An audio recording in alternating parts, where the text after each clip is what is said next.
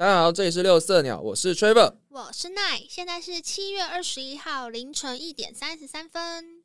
那上一次的小单元，我们已经讲了药品药物是怎么诞生的。嗯，那大家会不会很好奇，说，哎，药物被我们使用，可能是吃下去啊，还是贴片等等的，是怎么进入到我们身体的呢？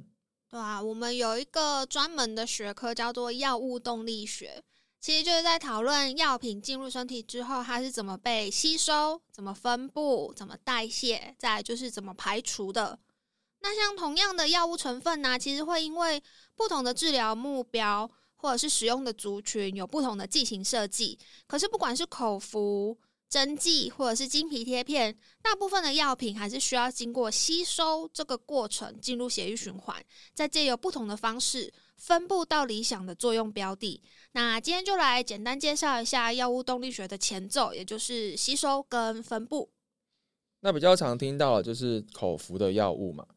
所以口服的药物啊，它在一开始的时候就会接受到各个关卡，那每个关卡可能都会都会让它的呃全身的吸收率下降一些，就是会耗损，对，会耗损。然后从一开始就面临着吸收率的挑战，比如说如果它跟其他物质并用啊，有可能会因为这样子形成难以分解的复合物，那它整体的吸收量就会降低。这就是为什么我们一般。嗯，建议使用药品的时候是，请你搭配白开水。那有些药品甚至还要特别是空腹的时候使用，避免它跟饮食中的食物产生一些影响。对对对，有一些化物理化学上的变化之类的。那再来就是它跑到我们的胃里面，胃酸这个胃肠胃道的 pH 值的变化，也会影响到药品的溶解度，让药品无法顺利的崩散溶解。那当然，后面的吸收就会变差。嗯，或者是你到肠胃道之后啊，肠道的菌丛或者是肠道里面的酵素，对整个药品它的破坏力也是不容小觑。啊，经历了千辛万苦，它终于被肠胃道吸收之后，它虽然会很短暂的进入血液循环，可它其实第一站不是它作用的标的，第一站是肝脏。也就是人体处理毒素最大的器官，很多药品在成功抵达血液循环之前，就会先战死在这里。就是我们以前学的学这些药理学、动力学的时候常讲的肠肝循环。对，它会在抵达就是它作用的目标之前，就先被杀掉了，或者是在甚至在抵达肝脏之前就被其他因素影响失去效果的也有。那最后。真的幸存离开肝脏，可以真正参与下一段，也就是分布这个过程，进而发挥效果的，是精英吗？是这么说吗？但虽然是同一个成分，他们其实只是幸存下来的。对对对对对对对。所以上述这一系列从口服啊，经过肠胃道、肝脏到全身循环的过程，药品可以被成功吸收进入血液循环，成为身体可以利用的药量的比率。我们称为身体可用率，这样听起来好像有一点点小复杂。那我们是不是可以稍微举例一下，让大家有一个实际的例子来了解一下呢？嗯，举例来说，如果 A 口服药的成分我们吃了一百个单位进去，那你在肠胃道里面，它只有百分之八十被成功的吸收；那在进入肝脏之前，又只有百分之八十是保持着活性的。最后它被肝脏代谢了之后。成功进入血液循环的只有其中的五十趴，也就是说，我吃了一百个单位进去，但成功进入血液循环的其实只有三十二个单位。帮大家复习一下，就是一百乘以零点八，再乘以零点八，再乘以零点五，最后再乘以一百 percent，最后就是这个答案：三十二 percent 的身体可用率。总之，他们就是蛮辛苦的啦。那为了避免这样子的耗损。嗯，身体可用率最高的就是针剂嘛，因为它其实不用进入经过什么肠胃啊，避开了肠肝肝脏啊，对啊，它可以直接进入血液循环。那除了这个之外，我们还找了其他方式避免这样的耗损，像舌下头药或者是吸入的剂型、黏膜头药，有些尼古丁咀嚼定啊，戒烟的人用的。所以药物只要进入全身的血液循环就好了吗？其实也不是啊，就是大部分的药物啊。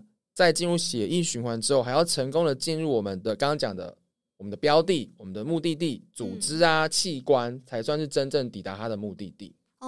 哦，可是血液里面有各式各样的成分，它并不是单纯的就是单纯的水。我们常说 人体有七十 percent 是水，然后大家可能就以为哦，血液就很单纯，就是有血球，然后跟水而已，并不是。它其实有很多不同的成分，什么电解质啊、蛋白质在里面。其中白蛋白跟红血球对药品其实有一定的亲和力，会跟药物形成结合型的药品。那没有跟药品结合的，就叫做游离型的药品。基本上结合后的药品啊，因为它的体积变得比较大，就是药品它又跟白蛋白或红血球，你就想想说他们两个手拉钩啊，合体也可以，反正就是在一起，所以体积变得比较庞大。这样比较庞大，它就比较不容易，甚至没办法通过微血管壁进到组织作用。所以结合型的药品通常不具有疗效。这也就是说，只有没有结合的游离型的药品，才能在血液里或进入组织中产生疗效，因为它才可以穿透过去嘛。对，那游离型的药品跟结合型的药品，它通常会维持在一定的比例。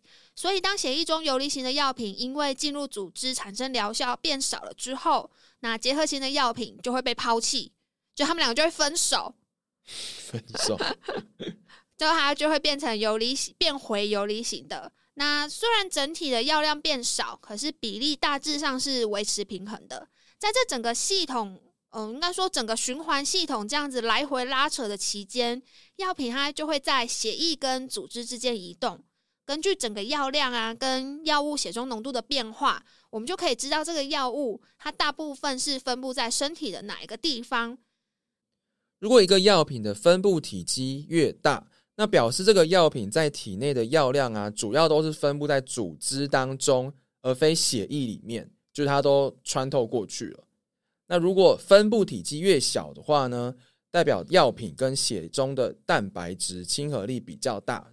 那这边讲的蛋白质是指白蛋白，所以使得大部分的药品成分都留在血管当中，而没有分布到组织里。没错，那就是因为这样子啊，我们会根据你想要治疗的目标，或是想作用的地方，设计出不同药品的剂型。